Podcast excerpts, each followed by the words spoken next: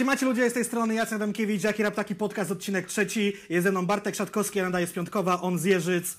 Dokładnie Możecie tak. w to nie uwierzyć, PCO. Gadamy Yy. dzisiaj o płycie. Quebo na fide, dokładnie. Gadamy dzisiaj o Romantic Psycho. Yy, nasza energia początkowa jest spowodowana tym, że nagrywamy to już po raz drugi. Nie to, że po raz drugi nagrywamy cały materiał, ale po raz drugi nagrywamy ten step, więc nie przedłużając, mamy dla Was pewną prośbę. Jeżeli ten materiał Wam się podobał, możecie zostawić lajka na dole, zostawić jeszcze jakąś subskrypcję, a najlepiej też komentarz, w którym powiecie o tym, jak ten podcast jest chujowy. Amen, bracie. Yy, słuchajcie, yy, szkielet tej rozmowy będzie wyglądał tak. Najpierw rys historyczny, gdzie był Kuba, gdy go nie było, kiedy wrócił. Potem akcja promocyjna, potem omawiamy te dwie płyty, bo wyszły dwie płyty. Więcej nie zdradzamy, tak. jedziemy. Wszyscy, wszyscy o tych płytach już wiemy, nie ma tutaj żadnej tajemnicy. Jeżeli nie wiesz o tym, że istnieje druga płyta, to po prostu wyłącz to w tym momencie i wróć do tego, jak odkryjesz, że druga płyta istnieje. Dobra, Tak. e, zacznijmy od tego, że Quebo zniknął nam e, już tak totalnie w social mediów, w okolicach, znaczy nie w okolicach, tylko zaraz po e, śmierci Mac Millera, czyli to, były, e, czyli to był 8 września 2008 roku. 18. 18, a powiedziałem 8. 18. Tak, no. Zanim wydał e, eklektykę, już zniknął. Tak. E, tak, e, to Skąd się stało po, śmier- po śmierci Mac Millera, pojawił się długi post i y, wygasł. Z Facebooka zniknął troszeczkę wcześniej, bo Mhm. jakby chyba ostatni post przez niego pisany był w ogóle w kwietniu też 2018 roku i później dostaliśmy od niego dosłownie tak zwane półtorej zwrotki, o których też przewija bodajże w kawałku 2020, Tokio 2020. Czyli tak, uczestniczyła Mozilla, y, tam było takie powiedzmy pół zwrotki u, pla, u, na płycie plan B, moda, jedna zwrotka. Y, No i go nie było, ale koncerty oczywiście cały czas się, cały czas się odbywały. Ale też, ale też te koncerty odbywały się w zmniejszonej ilości. To nie była taka intensywność jak przed projektem Taco na Fide, bo trzeba pamiętać, że po, w, w okolicach egzotyki tych koncertów w Kłębie odbywało się naprawdę mnóstwo. E, 3-4 tygodniowo, no nie? Tak myślę. e, tak, ja myślę, że w Łodzi gościliśmy go 2-3 razy do roku zawsze. To w ogóle był standard, a umówmy się, że Łódź nie jest jakimś top rynkiem, jeżeli chodzi o odwiedzanie przez, e, przez raperów i ogólnie przez artystów, więc umówmy się, że to była dość spora liczba. No i tak naprawdę od wcześniej wspomnianego Taco na Fide i egzotyki minęły kolejno 2 i 3 lata przerwy tak zwanej wydawniczej, e, więc była taka totalna cisza, jeżeli chodzi o jakieś solowe, tudzież e, w duecie produkcje. Zgadza się. Ja nawet jak prowadziłem jakieś tam streamy, czy, czy na Instagramie sobie bywałem, se, bardzo, bardzo ładnie mówię, No tak. jako oczytany w ogóle człowiek. Ludzie często pytali mnie właśnie, "Kłe- kiedy Kłebo wróci, kiedy będzie, a ja jakby już, yy, nie wiem, czy to jest kwestia doświadczenia, czy raczej znudzenia tą sceną rapową, stwierdziłem, jak będzie, to, będzie, będzie, a, jak, a jak już będzie, to na pewno to wszyscy zauważymy. Tak też się stało. 7 lutego na Spotify pojawia się singiel na wyłączność przez pewien czas, chyba też na iTunesie, yy, Romantic Psycho. I, i zaczyna się. Yy, teraz tak, No, Romantic zaczyna Psycho się, to, to, zaczyna się dość dużo nawet. W sensie, nie wiem czy już wtedy przy okazji e, wypuszczenia tego singla, gdzieś już powoli chyba ten mural się odsłaniał, albo zaraz, chwilę po tym. Jak- Jakoś tak bardzo szybko te rzeczy zaczęły nagle się dziać w ogóle. W sensie, że Bo jak już zaczęły się był- dziać, to bardzo szybko, szybko to poszło. Żebym teraz nie, pojer- nie pierdolną głupoty, mural był w pewnym sensie sponsorowany przez Spotify chyba, tak? Bo to oni malują te murale chyba wszystkie. E, Tego nie wiem, ale wiem, że był na miejscu tego, który był. E, no, no, jeszcze raz, e, w sensie, że to było na miejscu tego murala e, Taco na Fide. W sensie to jest, ten, e, to, jest ta, to, jest ta, to jest ta sama ściana, na której to było narysowane, więc jest wysokie prawdopodobieństwo, że to była akcja e, gdzieś związana ze Spotify, aczkolwiek niekoniecznie, bo dobrze, e, dobrze wiemy, że layout był e, iście instagramowy, nie, nie, nie, nie Spotify, więc być może była to akcja stricte, e, stricte zwią- związana tutaj z, z wytwórnią Queby, czy, czy, czy autorami trasy Romantic Psycho Experience. Tak, właśnie, wiesz co, mam zdjęcia tego, bo nie wiem dlaczego o tym wcześniej pomyślałem, ale rzeczywiście, jak był, jak był mural z paluchem czy z somą, to było logo Spotify. A tutaj nie Tutaj- było. Tutaj nie było, więc... e, No tak, no, ale kij z tym. E, Dlatego, dlatego też myślę, że, że tutaj e, jest stricte nawiązanie do, do trasy i stąd, stąd się to wzięło. No cała trasa, jak wiemy, w sumie możemy powiedzieć już teraz, no nie ma jej, ona jest przełożona na jesień, kiedy już wszystko wróci do, do normy. Nie ma Z tego, w wirusie... z tego co Quebo mówi też w Hate Parku, optymistycznie przełożona na jesień. No, optymistycznie przełożona na jesień. E, W, kawałku Romantic Psycho oczywiście jest też e, mój ulubiony muzyk alternatywny. Zabijcie mnie w komentarzach Taco Hemingway. E, bardzo, bardzo nie słucham i bardzo nie chcę słuchać. E, 10 luty wychodzi coś ala klip. Tak, tak nazwijmy, no nie? Ja, ja sobie nazwałem to połową klipu, bo stricte jest to połowa klipu. Minuta 30 jest klip, a potem chyba znika obraz, tak? Jakoś tak to, Tak, tak, jakoś tak, tak, tak. to jest. E, czyli Czyli, czyli, jakby, czyli jakby nadal idziemy w stronę tej pseudoamatorki, która ma się okazać za chwilę, czym jest ona naprawdę, więc gdzieś może, mo- znaczy inaczej, podejrzewam, że to było w 100% zaplanowane, to nie jest żaden fail, a jeżeli jest to fail, to i tak ładnie to ograli później, że wszyscy myślimy, że jest to zaplanowana akcja. Bardziej doceniam to, że to był chyba celowy zabieg.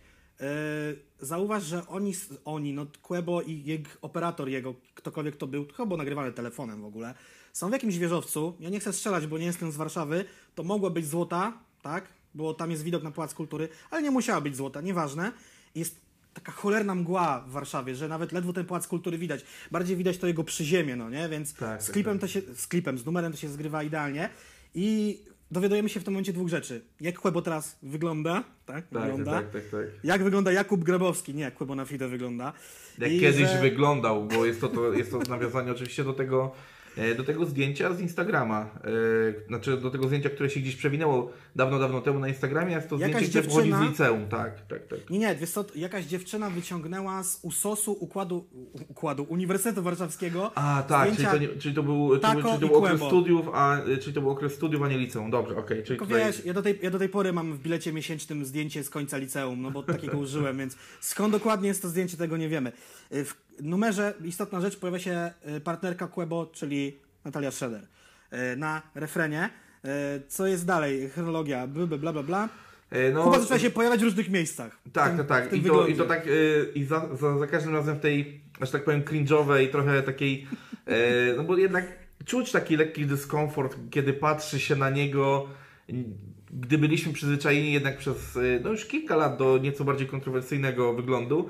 E, I też ciekawe jest, że pojawia się głównie na stories, os, znaczy jako uczestnik stories innych, uczes- znaczy innych tam instagramowiczów, influencerów, artystów. E, gdzie, to, gdzie to później też jest prze, przerzucane do niego, bo pojawia się na przykład u Kuby Karasia e, z zespołu The Dumplings, aktualnie z zespołu e, Karaś Rogucki, pojawia się u Sokoła, przewija się chyba u Tako, pojawia się u Darii Zawiałow, która też później okazuje się być gościem płyty, gdzieś chyba też u Mroza, e, z tego co pamiętam. Y, To, że się pojawił u Darii Zawiałów i u Tako było chyba w tym samym momencie, kiedy był na backstage'u koncertu E, Tako Hemingwaya, dokładnie. Tako. Na którym też ja- wystąpił w dość cringe'owej i takiej Cały czas jako Jakub Grabowski. Tak, jako Jakub tak. Grabowski pojawia się pod koniec klipu Żabsona Seksoholik również. oraz na sekundę, dosłownie, nie wiem, to chyba było w ogóle w jego mieszkaniu nagrywane, u Bobera w klipie, który ogłosił, że Bober w ogóle dołączy do Quality. Tak, fakt historia. y, tylko że jest taki, że daty premiery klipów Żabsona i Bobera y, dzieli dość długa przepaść czasowa. W sensie, Tak? To nie zwróciłem tak, tak, uwagi. tak, bo klip Bobera wyszedł stosunkowo niedawno, Mhm. ale jeszcze chyba przed premierą y, tej właściwej płyty Romantic Psycho. Y, Czyli jeszcze, Mhm. to czyli, na pewno, jeszcze, czyli jeszcze w okresie takim domniemania, co, co się dzieje, ale już, Co, już co, y, co się stało? Mam, mam wrażenie, że to już było po tym, jak ludzie dostali pierwszą przesyłkę. Ale jeszcze nikt nie wiedział, o co chodzi z drugą. Mhm. Ja to się- mniej ja więcej się- wtedy. Ja się zastanawiam, czy my tu mieliśmy teraz mówić swoje opinie, czy za chwilę, ale dobra, jeszcze a propos tego wyglądu, to muszę to powiedzieć. Mnóstwo osób, nie chcę oceniać, ale powiem, co oni myśleli. Oni myśleli, że Kuba wziął, usunął wszystkie swoje tatuaże. Nie zdają sobie sprawy, jak bolesne i problematyczne jest usunięcie tatuażu, tym bardziej jak człowiek jest wytatuowany od stóp do głów, on ma tylko wolne plecy.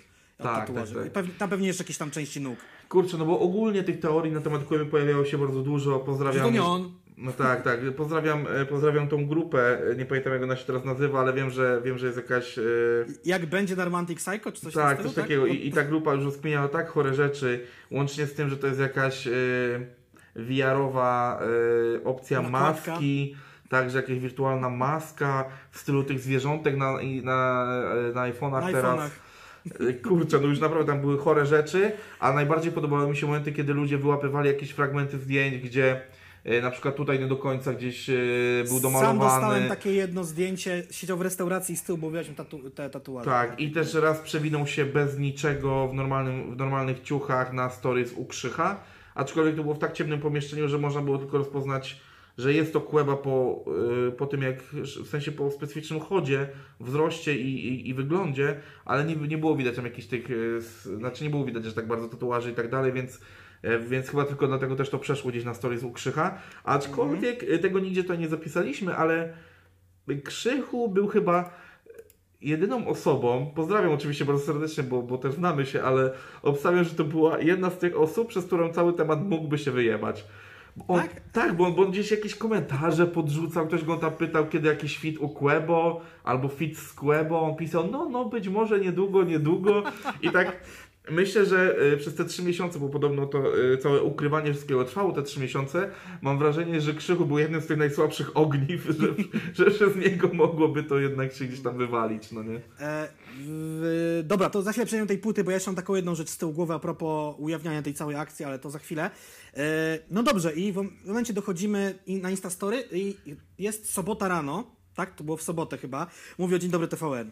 Ja Tak, wstałem rano, właśnie, to było chyba właśnie chwilę po tym koncercie na Torwarze, nie? z mojej perspektywy, bo tak, wstałem rano, przyciągnąłem się, bo odpaliłem sobie tam telefon, nie ten, bo ten drugi mnie nagrywa, patrzę na Instastory, tak jednym okiem mówię, o, Kuba jest w Dzień Dobry TVN, mówię, ciekawe, ciekawe, no nie? I potem myślałem, że jest tam jako, nie wiem, może tylko gość muzyczny i wykona właśnie Jesień albo yy, Romantic Psycho, może coś tam, może jako Może jakiś druga nowy osoba. singiel albo coś. Tak, tak.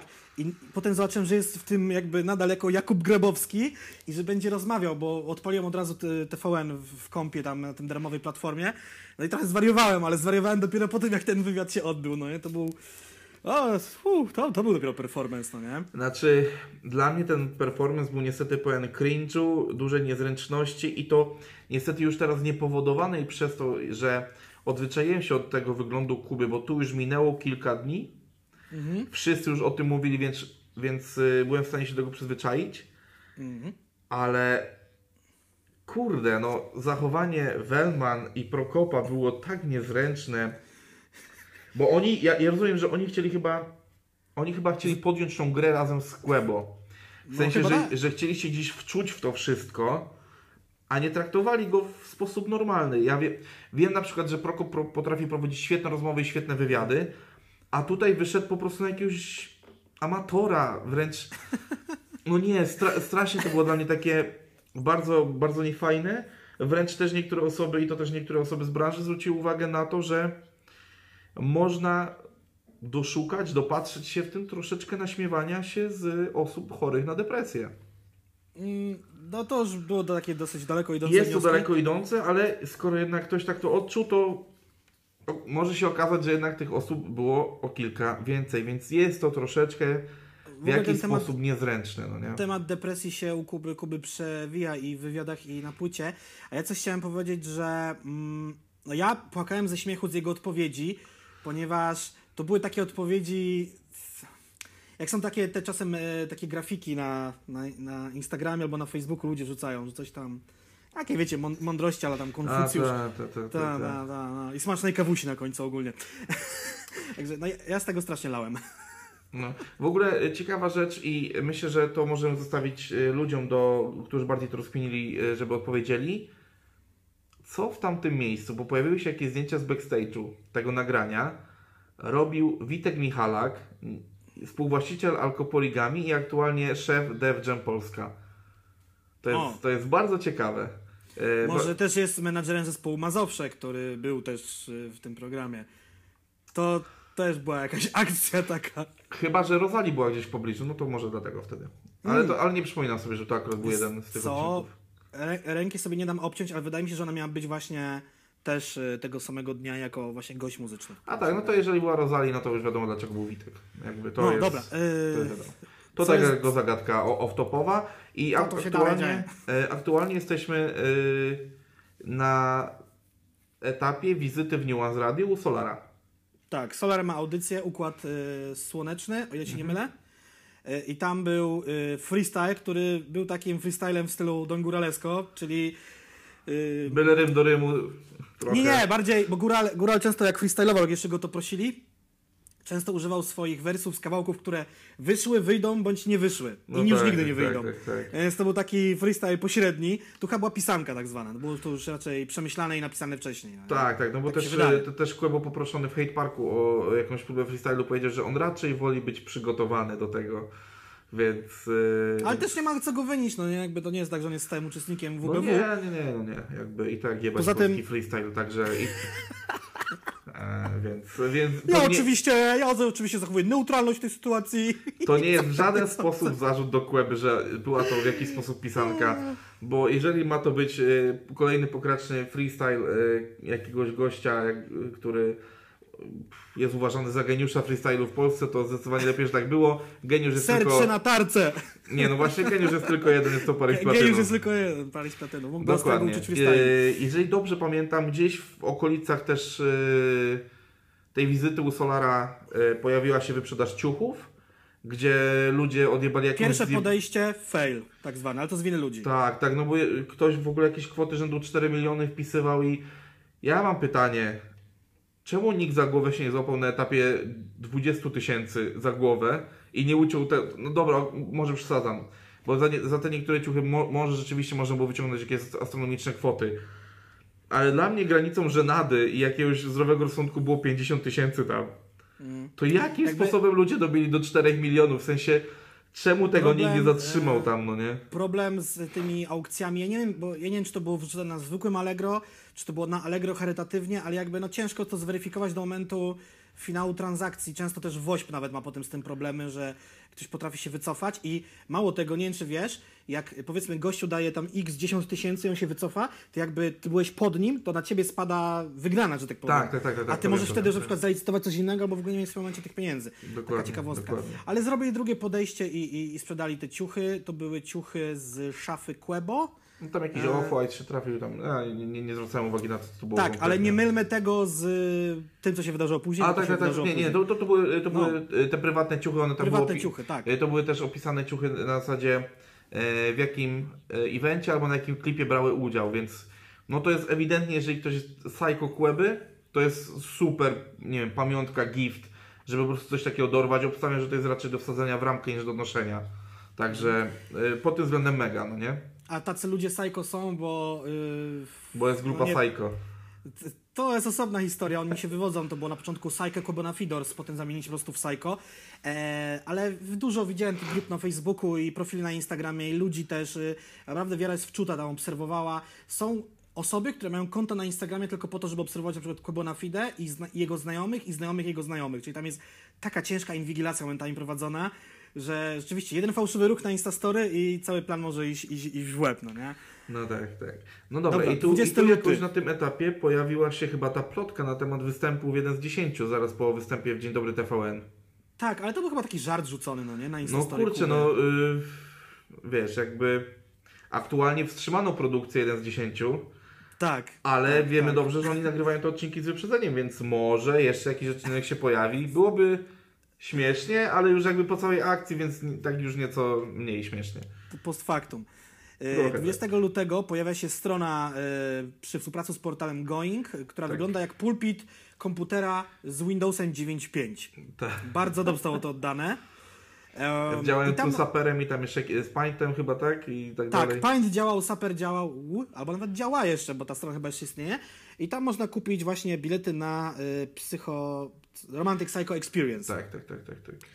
Mm, No, tak to wygląda. Nie wiem, czy ta trasa się wyprzedała, ale bardzo szybko bilety E, schodziły. tak, znaczy z tego co wiem, e, wszystkie pierwsze terminy się wyprzedały.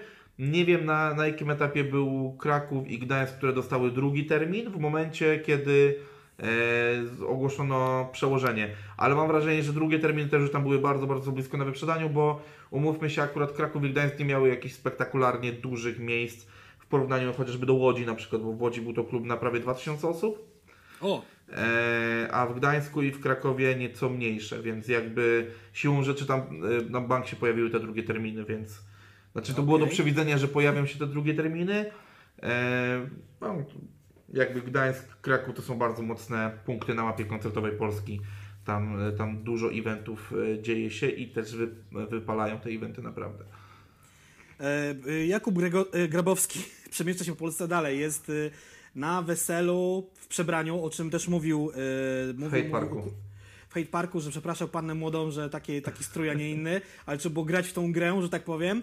Yy, Wizyta u Lewandowskich. Yy, To było w Polsce czy, czy za granicą? Bo tego akurat nie pamiętam. On był na meczu Bayernu Monachium w Monachium. E, A, to też o, to o tym też mówił w programie sportowym, tak? No wystarczyło spojrzeć na zdjęcie z Anną Lewandowską, że byli po prostu na meczu. Aha, no okej, no Tak, dobra. tak, bo- bo- bo tam ja myślałem, że ten mecz mógł być w Polsce, nie wiem z jakiego powodu, ale... Nie, no, nie, nie, nie. To był mecz, to był mecz w Monachium. Na początku pojawiło się zdjęcie na trybunach z Anią Lewandowską. Później zdjęcie z Manuelem Neuerem, który podobno był mega zdziwiony, że Robert prosi go o zdjęcie z jakimś Z jakimś klipem. chłopem. Tak, w ogóle z jakimś klipem w okularach, w ogóle dziwnym, o, obwieszonym, Oh, po, o, obwieszonym po brodę w ogóle szalikiem Tottenhamu, który jak się okazuje należał do e, Taco Hemingwaya. Bo nie miał zrobionego makijażu tak, na tak, szyi. Tak, tak, tak. tak? po prostu nie zdążyłby na samolot do Monachium, gdyby, gdyby, ten, gdyby ten tatuaż został dokończony. Ciekawostka z, e, z tego wylotu do Monachium najprawdopodobniej, że w tym przebraniu spotkał się z Beatą Kozidrak. Która nie chciała z nim sobie zrobić Tak. zdjęcia. Bo był jakimś creepem. więc, więc, dość, więc dość wesoło, e, ogólnie rzecz biorąc, e, bo no on, tak jak on stwierdził, gdy wyglądał normalnie, nie byłoby problemu żadnego z tym zdjęciem. I to bardzo ciekawe jest, na tyle pewny siebie, że Beata Kozidrak, legenda, legenda w ogóle polskiej muzyki, która nie musi interesować się tym, co się dzieje w polskim mainstreamie, W ogóle. W ja, my, ja myślę, że jego pewność na temat tego, że bez y, swojego y, przebrania zrobiłaby z nim zdjęcie, mm, tak troszeczkę naciągane. Może córka Beaty Kozidrak go słucha, czy coś, nie wiem, może, może coś No. tam by się... Powiem Ci, że z tego co pamiętam, córka Beaty Kozidrak jest starsza od nas. Aha, okej. A, No, trudno. Więc Dobra, jest, niekoniecznie nadal. była też wyprawa do Estonii z Kukonem i Sokołem. No tak, ale właśnie to jest pytanie, czy ta wyprawa była po, czy była wcześniej, Tak, bo, bo bo my tylko dostaliśmy wspominał- zdjęcie. Kuba wspominał, że potrafił wyjść z domu i nacykać sobie zdjęć z wyprzedzeniem, no nie? Tak, Typu tak, tak, tak, tak. Tu z kimś tam, gdzieś tam, typu jednego dnia zaliczał kilka miejscówek, żeby mieć materiał na, na dłużej, no bo sam e, proces makijażu, jak sobie gdzieś wynotowaliśmy, zajmował Trzy godziny. e, dwie, Dwie godziny, godziny i trzy warstwy trzy makijażu. warstwy. Tak, tak, Trzy tak, warstwy tak, tak. makijażu. E, więc to było, to było męczące. Dobra, dalej dzieje się akcja z krzyżówkami. Tak się składa, że akurat mamy pod ręką. E, No czyli, że nie wziąłem. czyli tak zwana Jolka Setka panoramicznych Technopol. E, bar- bardzo dziwna akcja. I tu możemy ujawnić to, co powiedział w wywiadzie u Kuby Wojewódzkiego, znaczy ujawnić, no po prostu powiedzieć o tym, żeby to jakoś wspólnie zbudować narrację, że chciał być w gazecie o nazwie Kropka. W Biedronki, Biedronce. tak. Gazeta Biedronkowa, coś w stylu, mm, nie wiem, Twój tydzień, czy tam Mhm. e, tele, jakiś tam tele, cośkolwiek, teletygodnik. Na Każdy jakiś telemagazyn tak zwany. Telemagazyn, ale nie starczyło czasu, cokolwiek miało to znaczyć, czy tam że może chodziło o zrobienie po prostu poligrafii. To też byłoby bykowe. Yy, Myślę, że Biedronka by chętnie w to weszła. Mm, Ale co, jeżeli chodzi o całe krzyżówki, to mamy tylko i wyłącznie jedną tej- związaną z Kubą, tą pierwszą. Tak, tak. I ja właśnie, sobie, ja właśnie sobie wynotowałem to, że to jest dla mnie trochę przestrzelona akcja, bo mogli w sumie y, w większej części umieścić na przykład y, kolejnych gości z płyty, y, czy tytuły utworów i to byłaby już taka zajawa, żeby odkrywać te wszystkie rzeczy, że to jest niepojęte, no nie? No ale no fajna graczka, też wydałem te albo 3,50 i też kupiłem, no. Albo jakiś konkurs w ogóle, że wiesz, tam odkryj jakieś tajne hasło z kilku krzyżówek w nich zawartych, wyślij na jakiś adres, dostaniesz, nie wiem, kuźwa, wygrasz kolację z Quebona Fide O złotej, kurwa.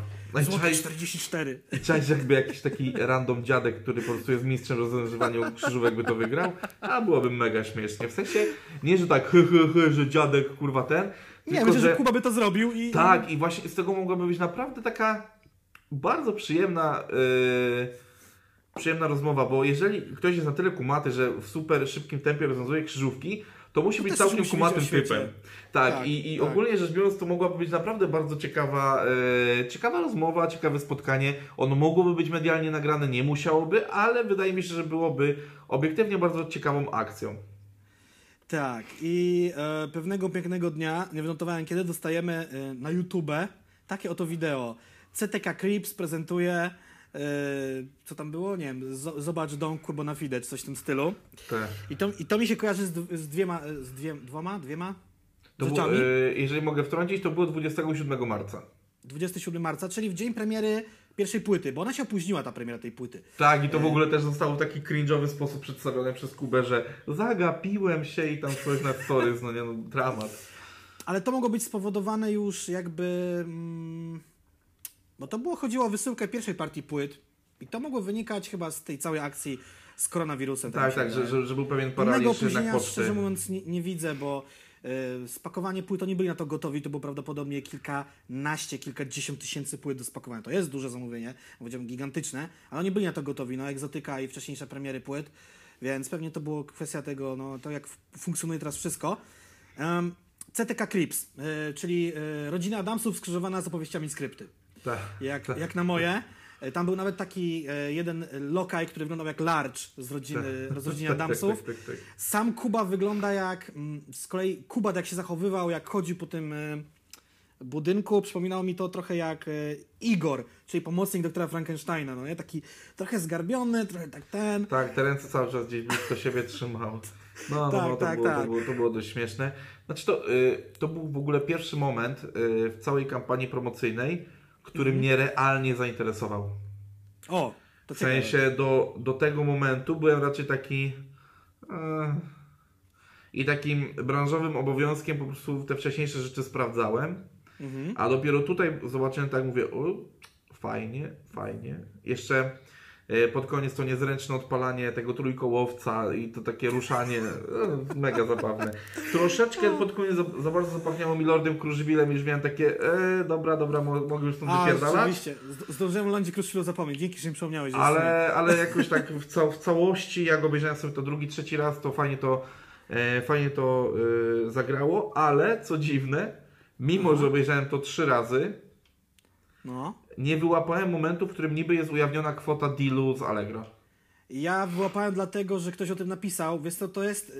Tam trzeba zrobić tak, po pierwsze trzeba na YouTubie włączyć sobie tą najniższą prędkość i zrobić stop klatkę w odpowiednim momencie, zoomować, a i tak to nie jest jakoś super wyraźne. Ja A, dobra. po, podziwiam osobę, która to zauważyła raczej, bo tam jest napis, prawy róg ekranu, jest tam napis, ale ja nie zwróciłem na niego uwagi za pierwszym razem, no nie? I, i, Ech, i, Okej.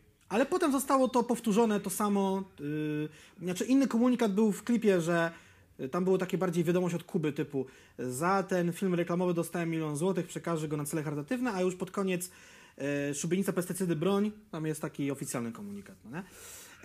Yy, dobra, Oczywiście bardzo ładna akcja i z tego co wieść e, z wywiadu w Hate Parku niesie, tam bym- jeszcze 100, 100 koła doszło chyba, to tak? Z tych wszystkich licytacji. Znaczy nie, nie, to jakby nie, nie o tym mówię. Bardziej chodziło mi Aha. o fakt, że, że podobno e, patent na przekazanie tego na aukcję charytatywną e, nastąpił podczas biegania z Tomkiem Smokowskim, dziennikarzem aktualnie kanału sportowego, który Którego też z ksywy jest, wymi- znaczy z imienia i nazwiska jest wymieniony w jednym z utworów. To się skapnąłem dzisiaj albo wczoraj, bo w sumie jak razem biegają, więc. y, A obejrzałem w końcu ten program sportowy, więc to pokleiłem kropki i chciałem go spropsować, bo jakby jest zupełnie czymś innym się zajmuje zawodowo, a poprowadził ten wywiad y, z Quebo ja nie lepiej niż je- jeden polski dziennikarz. To prawda, to prawda. E, w Fakt, ogóle- że są znajomymi. Tak, E, to, to, to wiele pomaga, ale mam wrażenie, że Kuba zna się naprawdę z wieloma, wieloma dziennikarzami i, i oczywiście poza kilkoma całkiem niezłymi pytaniami, które pojawiły się w samym Hate Parku od słuchaczy, to Tomek zadawał naprawdę świetnie, świetnie przygotowane pytania. Bardzo mi się to podobało. Nie były to pytania takie zwykłe. Dlaczego hip-hop, skąd pomysł na ksywę i... No tak, no już jakby nawet od tych abstrahuję, ale bardzo często te pytania są takie proste, miałkie i tak dalej. A tutaj naprawdę Smoku mega się fajnie przygotował. Bardzo mi się to podobało, ale o tym za sekundkę dłużej, bo jeszcze w międzyczasie Trafiła się w topa z tak zwaną pierwszą przesyłką preorderu. Tak. I tu właśnie chciałem powiedzieć, że tu coś.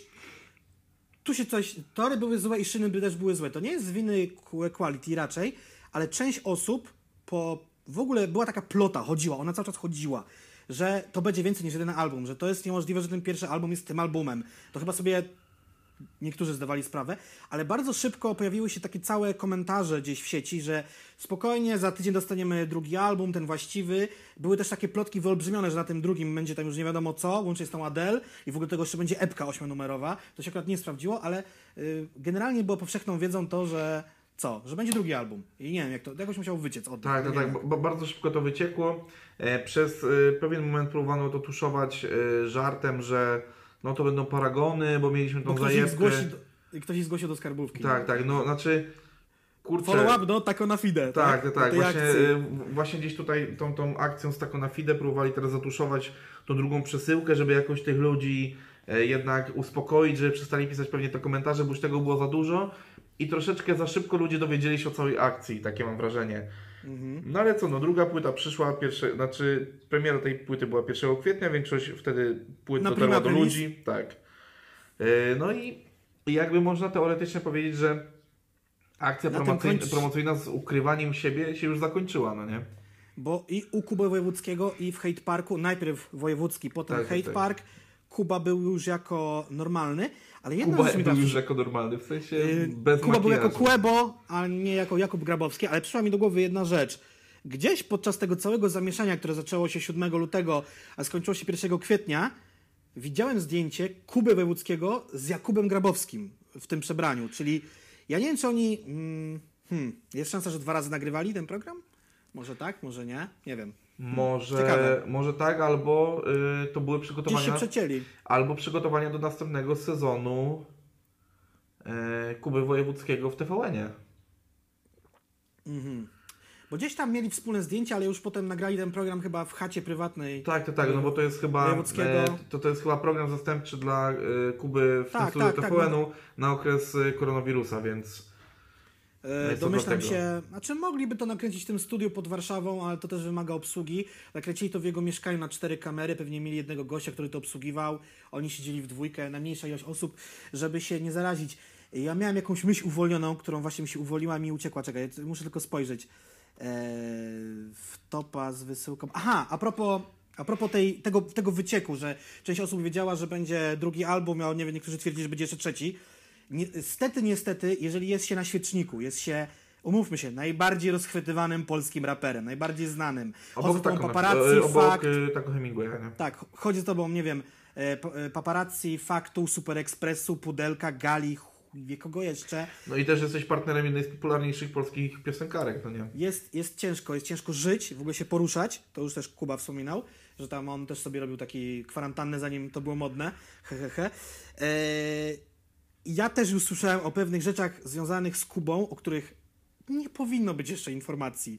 Nie, kiedy one nie wyszły. Nikt o nich tak naprawdę jeszcze nie wie. Nie będę mówił, co to jest oczywiście, bo nie są na tyle pierdolnięte, że popsuć komuś akcję promocyjną. A są niestety tacy ludzie i wkurza mnie trochę to, że nie wiem, czy z tego są wyciągane jakieś konsekwencje, ale byle jakiś fanpage, byle jakiś Sramglab, Glamsrap, nie pozdrawiam ich, mogą o tym napisać, tak? I ujawnić to wszystko, spierdolić komuś x miesięcy promocji, a niekoniecznie może chodzić o projekt związany tylko i wyłącznie z Quebo i z tego nikt nie wyciągnie konsekwencji, no nie?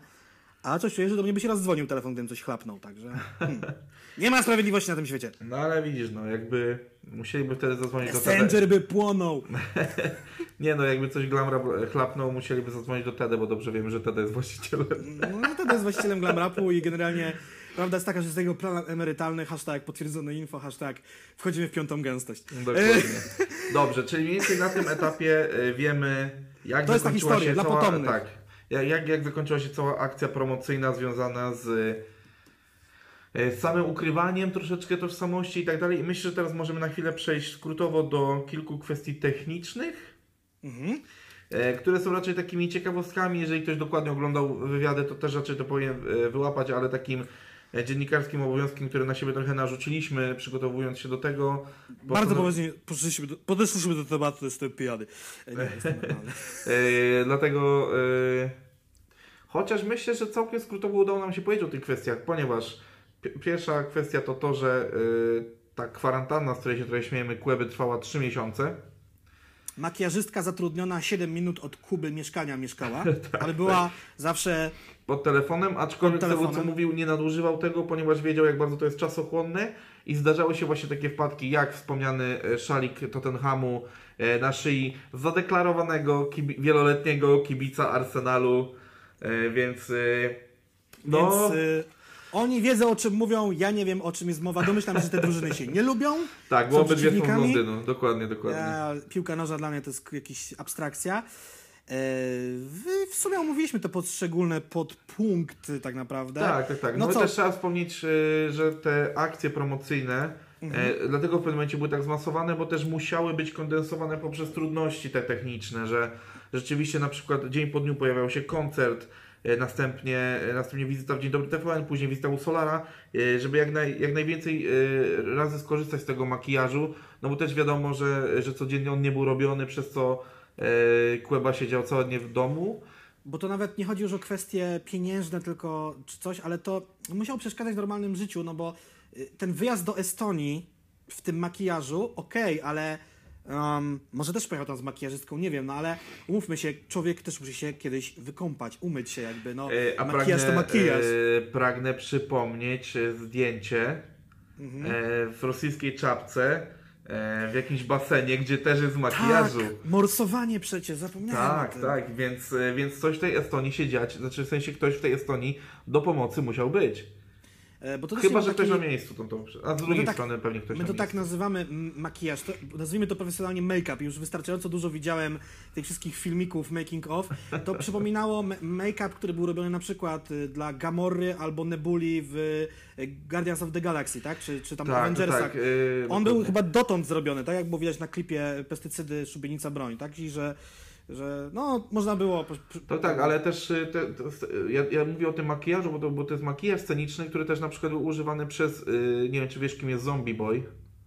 Yy, chyba wiem, chyba wiem. To jest ten wytatuowany człowiek tak od A do Z. Od, od Lady Gagi. Tak, dokładnie. I on Mhm. też y, kiedyś pokazał się cały w tym makijażu, jakby był w ogóle kompletnie bez żadnego, bez żadnej dziary.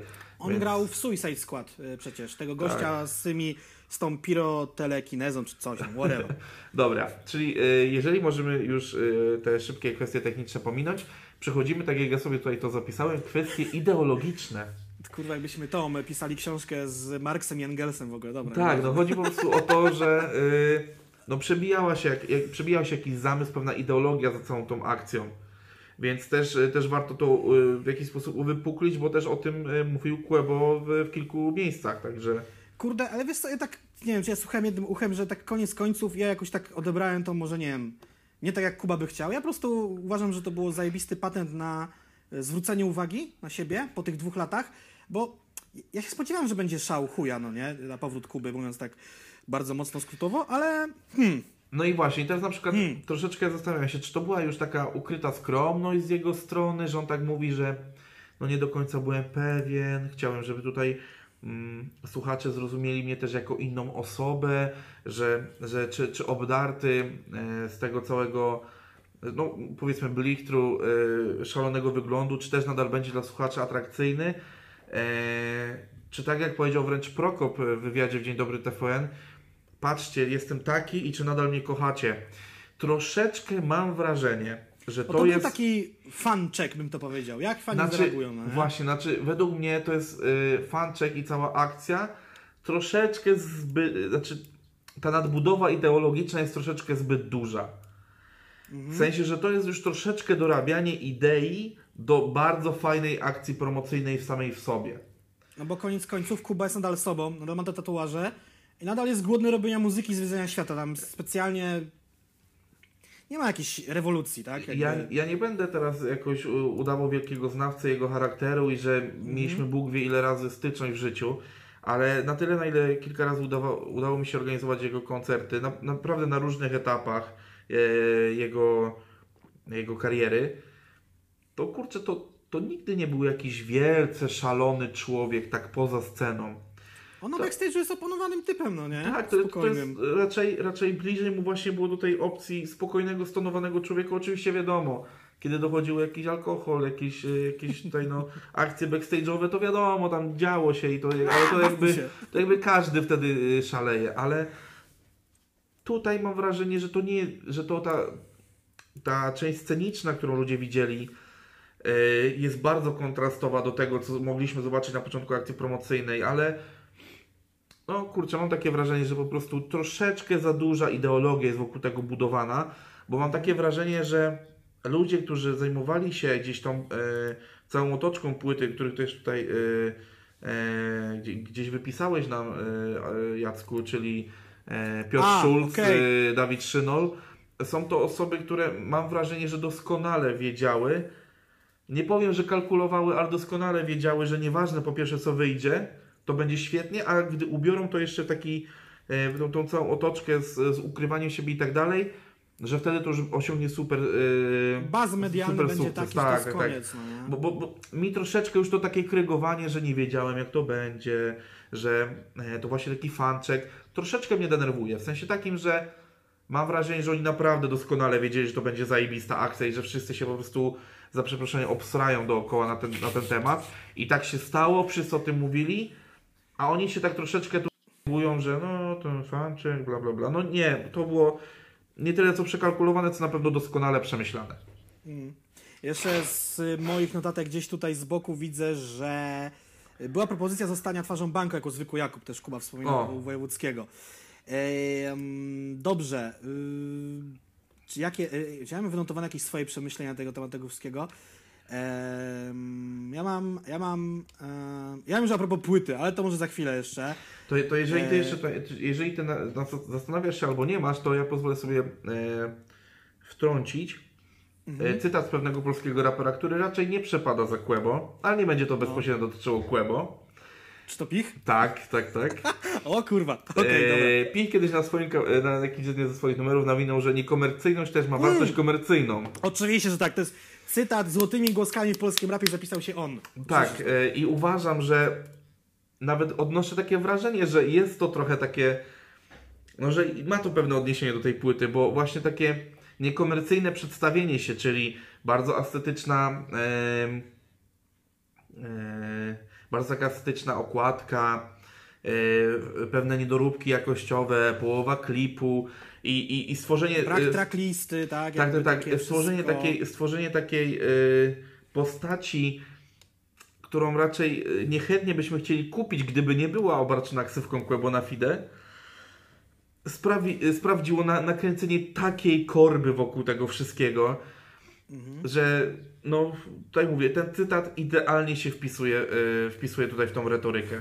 Mi to trochę przypomina sytuację, kiedy wychodziła No to bajka EP i nie wiem, czy to było wtedy ogłoszone, ale pojawiły się zdjęcia, że to będzie kaseta wideo. Oczywiście ja na początku przez chwilę myślałem, że Kuba jest na tyle szalony, żeby kupić, nie wiem skąd, ileś set albo tysięcy rzeczywiście kaset wideo VHS. Zacząłem kmienić, czy mój odtwarzacz wideo VHS w koninie jeszcze działa, czy gdzieś leży i się kurzy. A potem się okazało, że była tylko forma opakowania, ale Tak, tak, tak. też lu- ludzie bardzo, bardzo szybko uwierzyli, że on byłby w stanie to zrobić i, i mówię, to, to jest... y, Bardziej chodziło o to, że on wzbudza takie emocje, że co by nie zrobił, tam się coś zawsze wydarzy, no nie? Ja nie chcę nic mówić, a teraz jeszcze jedna rzecz mi do głowy przyszła, co do te, i, i, i teraz doceniam to, że to wypisałeś, a e, jeszcze przecież rozmawialiśmy przed nagraniem, żeby to wykreślić, że to nieważne. Ale No. osoba e, Piotra Szulca jako producenta wykonawczego tutaj. Tak, no producent wykonawczy, czyli rola, która w polskim rapie prawie, że nie istnieje. Tak, Prawie. tak, tak, ale Tu nie, nie wiem, czy, e, czy połączyłeś tak daleko kropki, ale przecież Stis, O, e, przecież Stis posiada własną agencję reklamową, która nazywa się Outrage Agency. Okej, tego nie wiedziałem. A i widzisz, no nie, no ale to, no to w, tym momencie wychodzi twoja niewiedza na temat, y, y, na temat tego, jak, y, kto, kto jest odpowiedzialny za promocję chociażby y, y, problemu od jakiegoś czasu. W sensie, w ogóle polecam Ci śledzenie Outrage Agency na Ale Instagramie. był, nie, bo, bo czekaj, był taki news, że y, Revolium zaczyna współpracę Nie, nie, nie. z... To, to, co innego. Tak, tak. To, my, to, To mylisz, innego, okej. mylisz tutaj, mylisz tutaj dwie rzeczy. E, Tam chodziło o połączenie dwóch agencji bookingowych, a Outrage jest, e, Dobra. Outrage jest troszeczkę czymś innym. Okej. Ogólnie, ogólnie bardzo polecam śledzić, bo, bo wiele backstage'owych akcji, akcji promocyjnych problemu. Nie wiem, czy też nie PZ y, można tam znaleźć. Mhm. Więc jestem ciekaw, na ile tutaj y, Piotr Szulc jest wpisany, bo wpisany, a ile tam, e, ile w tym, w tym całym projekcie y, było, było właśnie zasługi jego agencji, która no bądź co bądź, z tego co obserwuję, z tego co, co też moje doświadczenie gdzieś mówi, ma bardzo, bardzo kreatywne pomysły w wielu sytuacjach. Czasami są to błahe rzeczy gdzieś tam, ale, ale bardzo często są to naprawdę mega, mega promocyjne e, strzały, super, super ogarnięte. E, Chociażby ostatni deal e, z, z tymi samochodami, z tymi BMKami przerobionymi na superstary. Tak. No to Znaczy, jest właśnie robota, no nie? Jeżeli chodzi o promowanie czegoś, to powiem tak. Mając do dyspozycji konkretny budżet oraz zdolnych ludzi, nie, nie chodzi mi o wymyślaczy, tylko o realizatorów, tak? Tak, Czyli tak, tak, no to sky is the limit. Videomakerów, grafików to trochę no sky is the limit. Możesz sobie wymyślić, że skonstruujesz na szczudłach chodzącego y, papierowo, stelaż metalowo-papierowy z dinozaurem, który będzie strzelał ogniem i nie wiadomo co jeszcze, no nie? Także Tak. no, można myśleć. To co, zostało nam nic tylko przejście do tych dwóch y, albumów.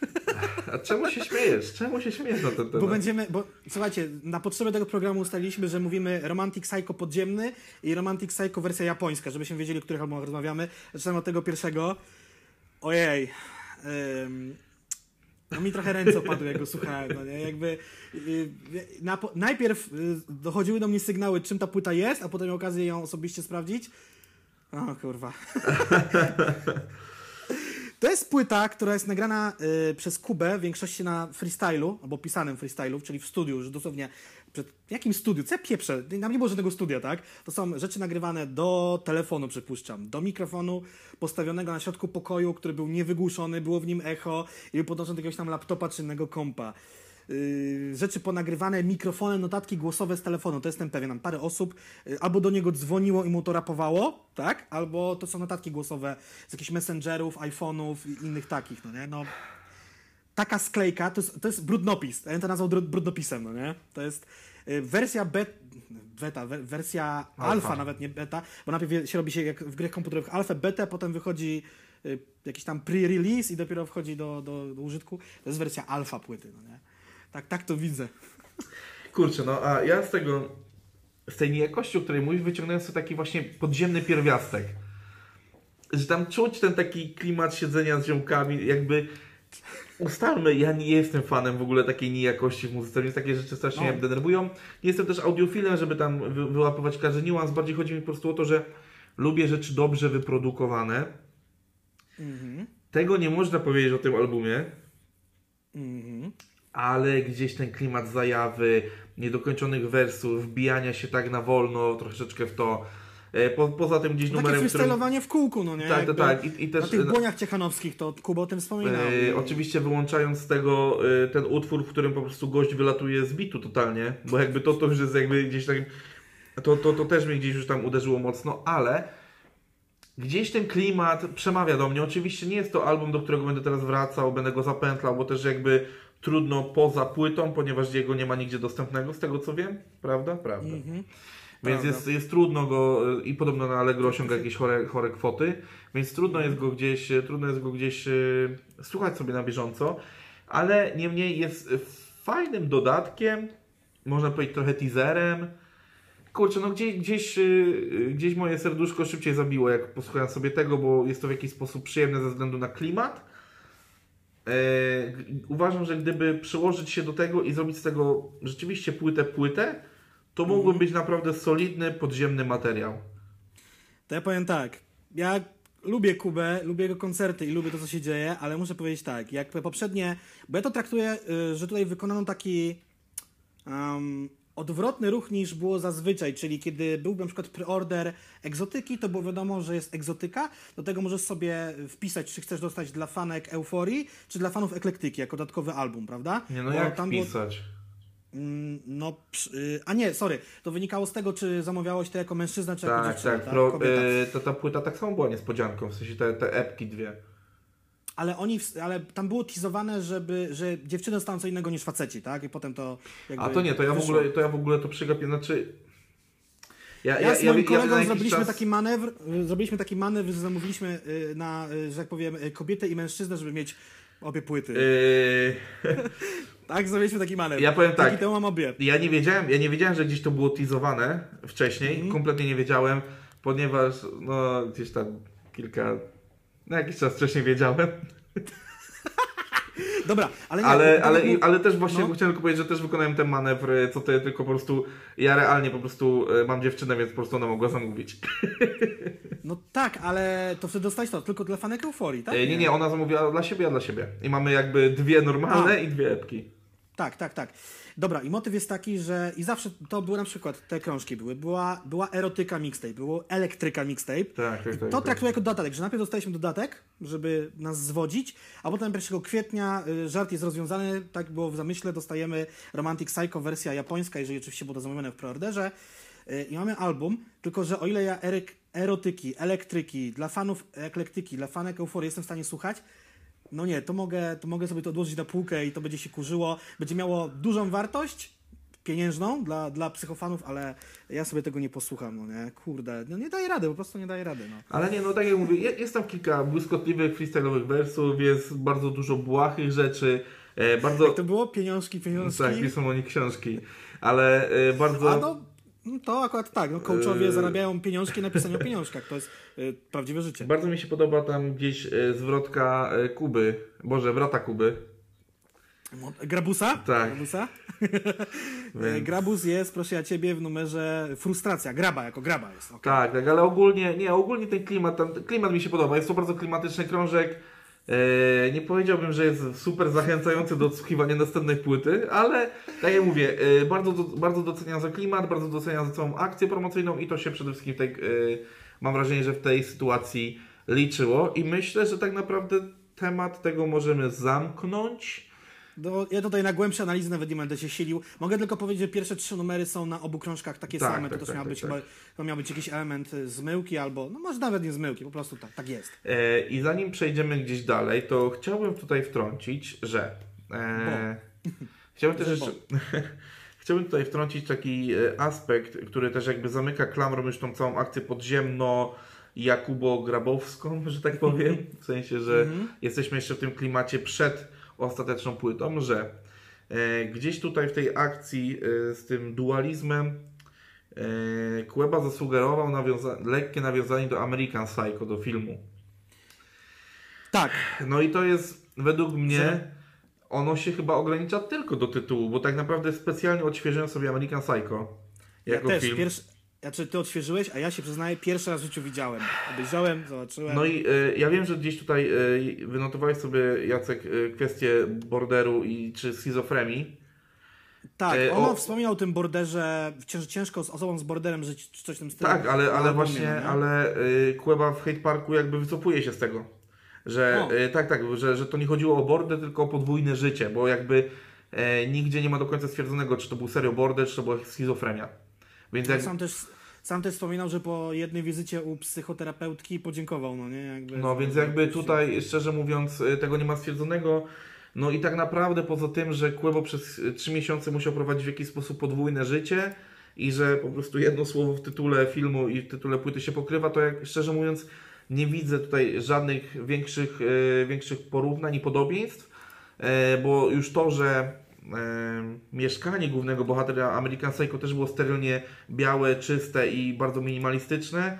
I że okładka podziemnej wersji i, i jakby to zdjęcie promocyjne i, tak dalej są bardzo podobne, uważam za totalny przypadek, że to już nie jest, y, że, że to po prostu się wydarzyło, bo, bo taka była stylistyka tej płyty, że już tak głębokich nawiązań bym się nie doszukiwał, więc szczerze mówiąc fajnie, fajnie, że nawiązujemy do do fajnego, znaczy do kultowego filmu, nie, nie fajnego nawet, tylko do kultowego filmu, ale wydaje mi się, że jest to bardzo naciągane i trochę sensu nie ma.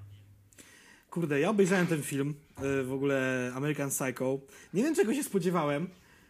Coś tam obejrzałem. Muszę przyznać, że ta scena, kiedy on wjeżdża z piłą mechaniczną jest w sumie y, tak samo straszna, jeżeli nie straszniejsza od Jacka Nicholsona z siekierą w liśnieniu. Pewnie teraz ktoś mnie zabije w komentarzach, że niemożliwe. Ale ten film był dziwny. Jak końcówka to mnie w ogóle tak skonfundowała, że aż musiałem obejrzeć taki materiał na jakimś kanale YouTube'owym, który właściwie wytłumaczył mi o co w tym chodziło, bo raczej mi się wydawało, że źle ten film zrozumiałem, się okazało, że dobrze go zrozumiałem, ale musiałem się upewnić. E, ale podziwiam to, to taka w ogóle a, już taka du, duża dygresja. Ten film jest z 99 roku, był kręcony w 99, przed w 2000, ale opowiada o latach 80., tak? I muszę przyznać, że gdybym nie wiedział, że Christian Bale nie jest tak stary, bo tak, że tam ten, y, jak jest, w sensie nie jest aż tak stary, jakby mógł być, to bym powiedział, że ten film był kręcony, nie wiem, w 84 roku. Jakby obraz, y, charakteryzacja, stroje, wszystko jest tak, podziwiam jak oni to zrobili. Bo w 99 roku na przykład wychodził Matrix, który no ni chuja nie wygląda tak jak, y, nie mówię o tych robotach i tak dalej, tylko jakby to normalne życie nie wygląda tak jak w American Psycho. No oddali ten oldschoolowy klimat tam niesamowicie, no nie? No ale niestety, tak jak mówię, nawiązań tutaj mało, y, gdzieś można bardziej Było dopatrzeć. wspomniane, że No, też jest inspiracja trochę Andy, postacią Andy'ego Kaufmana, Człowiek z Księżyca. Też jest numer Człowiek z Księżyca na, Tak, tak, tak, na tak, płycie, tak. no? E, Więc jeżeli chcemy gdzieś doszukiwać jakichś podobieństw popkulturowych, to bardziej bym stawiał właśnie na tą akcję sprzed kilku lat, e, którą stworzył Joaquin Phoenix e, i Casey Affleck, który był reżyserem dokumentu jaki, y, Jestem jaki jestem, nawiązujący Jestem, właśnie jestem. do... Znaczy, ta akcja promocyjna, znaczy akcja promocyjna, ta cała akcja, która dzieje się w dokumencie była o tyle fajna, że nagle Joaquin Phoenix, który był raczej uważany za aktora troszeczkę tej wyższej klasy, że takiego aktora przez duże A, że który raczej nie babrał się słabymi produkcjami, nagle zaczął pojawiać się w, y, w klubach z długą brodą, y, często najebany gdzieś po prostu po tych klubach biegał, y, walił kok ze stołu, zabierał DJ-owi mikrofon, kazał mu wypierdalać, freestylował. No tam działo się, działo się mnóstwo rzeczy, akurat tego nie odświeżałem sobie przed, przed tym nagraniem, więc e, kilka rzeczy mi tam uciekło, ale jakby em, myślę, że myślę, że ta inspiracja i sukces, jaki od, odniosła ta cała akcja i to jak bardzo y, cały amerykański przemysł dał się w to wkręcić, mogła być lepszym bodźcem do zrobienia czegoś takiego niż sztuczne nawiązywanie teraz do American Psycho. Ale to jest luźna interpretacja, można się z nią zgodzić, można nie. Uważam, że e, uważam, że na pewno była w jakiś sposób e, fajna i, i na pewno byłaby bardziej inspirująca. No, podwójne, podwójne życie to jest w ogóle temat, temat rzeka. Co chciałem dalej powiedzieć? Dobra, mamy. Co? Możemy przejść do tej płyty głównej, że tak powiem, Tak. która się, która się wydarza. Yy, tu mamy inną poligrafię, Quebo w tym w swojej yy, final form, jak w Dragon Ballu. Yy, właściwie to jest jego no- nowa aktualna stylówka na 2000 rok 2020. Quebo na chwilę prezentuje. Yy, modelki, yy, sesja zdjęciowa uczyniona na potrzeby płyty. Mm, Uczyniona, Tak. uczyniona przez jego byłą partnerkę Roxy. Tak. Tak. E, cały czas ona pracuje w marce Que Quality. Tak, Que tak. Quality I, i, i, I cały czas ściśle współpracuje z Quebo jako jego stylistka. Można? Można, uczcie się. A nie, disujecie dziewczyny na swoich płytach. Chociaż tutaj też jest taki, to jest taki jeden moment, który jeśli ktoś go źle zrozumie, to może pomyśleć, że Quebo e, disuje swoją dziewczynę, bo e, rapuje o tym, że przy poprzedniej partnerce przez rok nie miał erekcji, a potem zaraz dorapowuje, że nie wierzcie we wszystko, co raperzy wam coś tam na płytach przewijają. No nie? Także trzeba kurwa uważać. No, tak, Czujnym tak, trzeba tak, być. Czujnym trzeba być. E, Ja mogę, to zdanie, które teraz powiem, mogę użyć jako podsumowanie naszej dyskusji, ale powiem je teraz, to przynajmniej narzuci to jakiś tok rozmowy. Kręgosłupem Romantic Psycho, jak też sam Kuba przyznaje, chyba u Wojewódzkiego, albo Wojewódzki to z niego jakoś Wyciąga. wyciąga, e, że to jest jeden wielki list miłosny do swojej obecnej partnerki, a Kuba wielokrotnie powtarza, że utwory układają się w sinusoidę jego nastrojów, jakie były. Czyli wychodzimy e, z Romantic Psycho przez jesień e, do przy tobie, tak? To wychodzimy z takiego mrocznego miejsca i potem wzwyżkujemy, no nie? Potem chyba dołkiem jest e, Jetlag to mój nowy drag z kiełasem, no i potem tak jakoś to leci, no nie? Góra dół, góra dół, góra dół.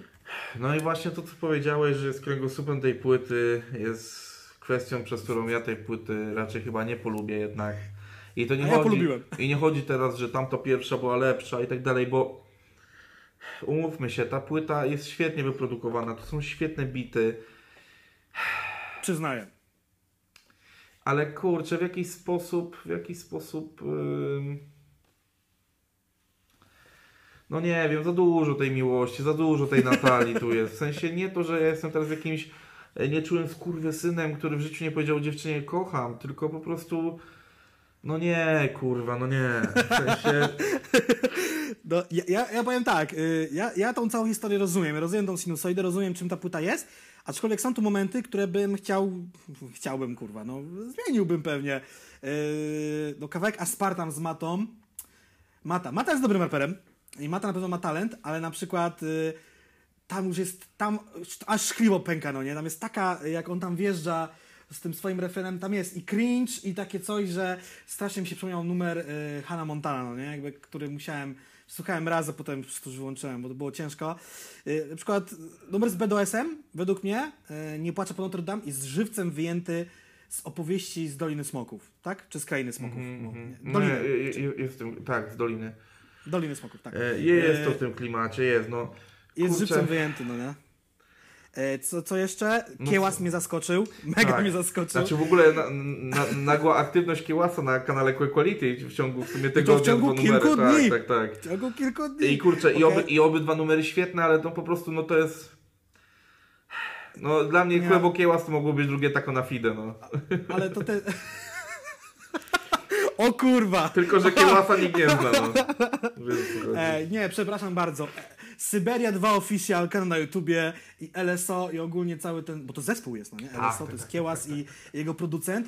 Y, Uwierz mi, oni robią swoje ciuchy i znam dwie osoby, które te ciuchy nabyły drogą kupna. Jeden to mój kolega, a druga osoba to Jakub Żulczyk, który swoją drogą za albumem Tako na Fidy nie przepada. No ale Też nie, jest to to tej płycie. jakby ja w, swoi, w gronie swoich znajomych też mam wielkich fanów, e, też mam wielkich fanów e, Kiełasa i tak dalej.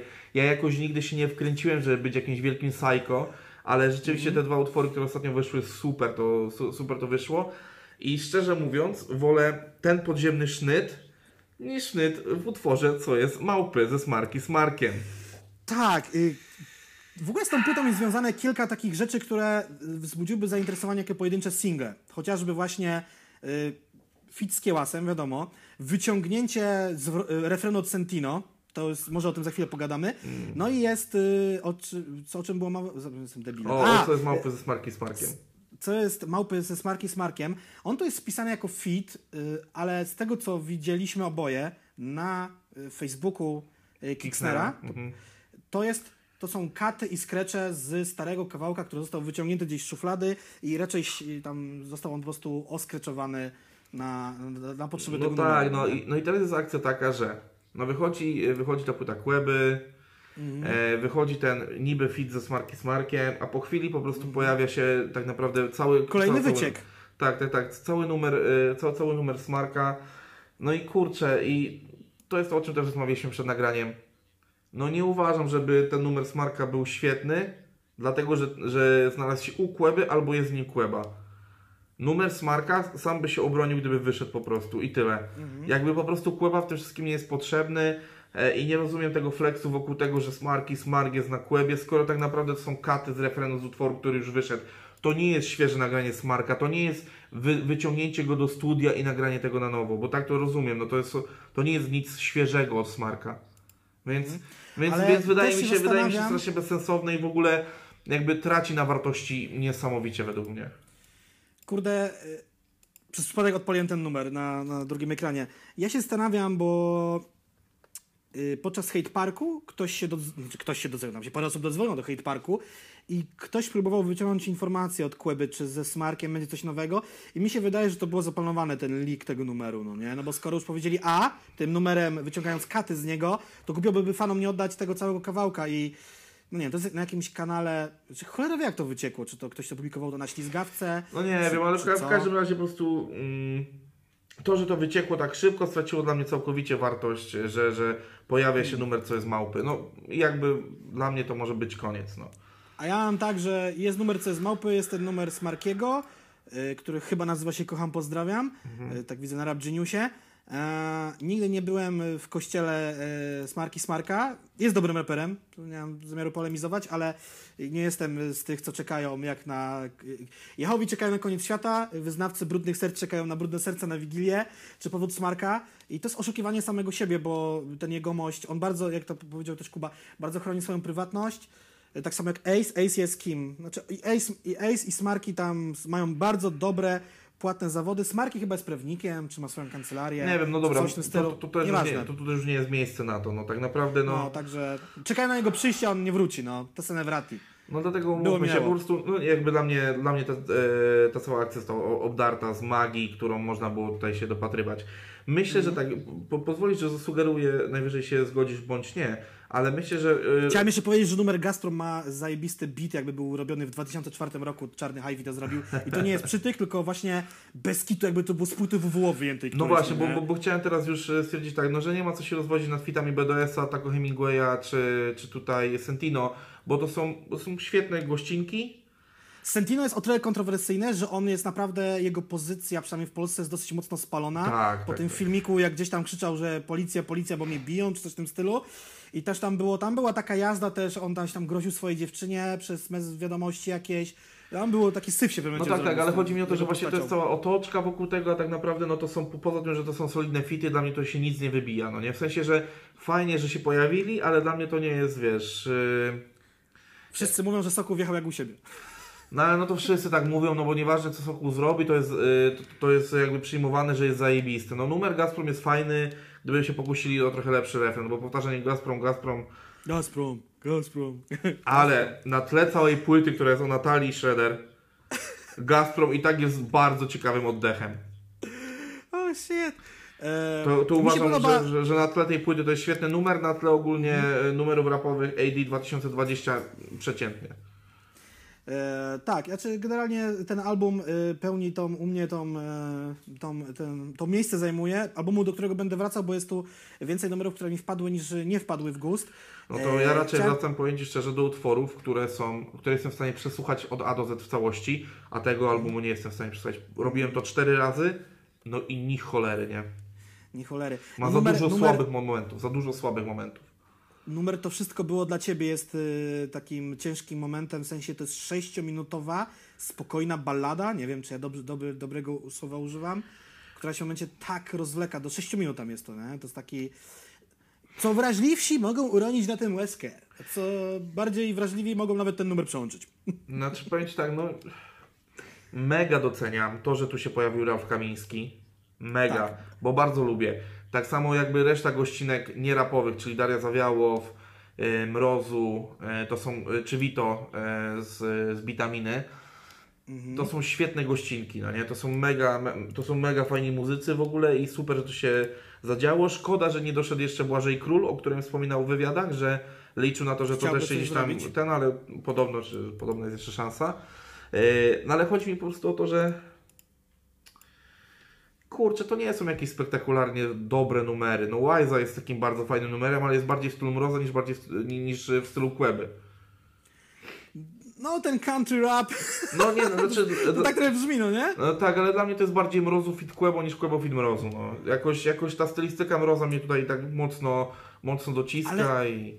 Ale wiesz co, bo ja mam tak, jak ten numer się zaczyna, to myślisz sobie właśnie, o kurde, to jest Mrozu fit Quebo, ale jak to idzie dalej, to jednak Quebo fit Mrozu, że tam Mrozu się jednak ugiął do, do Queby, że tam jest takie, nie jest to tak, tak mocno radiowe, chociaż tak, Ech, no nie, no jest. o- obiektywnie po prostu jest to świetna, świetna płyta, świetny koncept, jest, jest mega, e, mega fajna ze względu na to, że no, pojawiają się mega goście, że jest mocno zróżnicowana, ale niestety gdzieś ten ciężar e, i cały czas z tyłu głowy Natalia Schroeder mnie po prostu w ogóle, no nie, odpycha mnie jakoś od tego materiału w taki sposób, że ja nie wiem, czy będę jakoś z wielką miłością do tego wracał.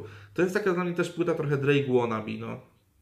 Serio? No... A, no tak, no bo Drake zawsze o tych swoich byłych i obecnych tam No tak, no i, i, też, i też obiektywnie jest, y, znaczy te momenty, w których, y, te, te weselsze momenty płyty są już takie bardzo takie właśnie Drake wannabe. No nie wiem, jakoś może, może po prostu powinienem jeszcze pięć kolejnych razy przesłuchać tą płytę i wtedy zmienię zdanie, ale na ten moment jakoś, mm, kurczę, Surowy krytyk Bartek wydał wyrok. no nie, no Eee. nie, no ale no, no, też jaki wyrok, też jaka No. recenzja, no jakby ludzie mogą mieć głęboko w dupie moje zdanie, po prostu to jest, gdzieś, gdzieś mamy tą dyskusję i, i gdzieś tej dyskusji chcę, chcę to z siebie wyrzucić, bo, bo przeszkadza mi kilka elementów na tej płycie, no i, i na, przy- na przykład fajne są te przejścia między utworami, że gdzieś to jest wszystko spójne i tak dalej, fajnie się słucha tego w całości, czego podobno nie robi tako Hemingway, tylko szu, y, słucha na wyrywki utworów, co trochę niszczy, co trochę niszczy jakby odbiór płyty, ale, ale nie wiem, no obiektywnie jest to świetna płyta, w sensie takim, że e, poprzez produkcję, poprzez całą akcję promocyjną jest to mega ten, mega album, ale żeby żeby jakoś biła się Ogólnie- mocno w moje gusta, to niekoniecznie, niekoniecznie. Ogólnie, jakby miał wyciągnąć z tej płyty w ogóle, co tu się wydarzyło, bo tak mówiliśmy o tym, że Kuby nie było, potem wrócił, ta akcja, to przypuszczam, że y, to wszystko nie jest chyba po nic i rzeczywiście y, pamiętajmy, że po rozstaniu z jego byłą partnerką nagrali Taco na Fide, które z kolei tamten album w trzech czwartych, jeżeli chodzi o zwrotki Quebo, to jest właśnie o tym, że że się rozstał, że jest y, załamany tym, że tęskni i tak dalej.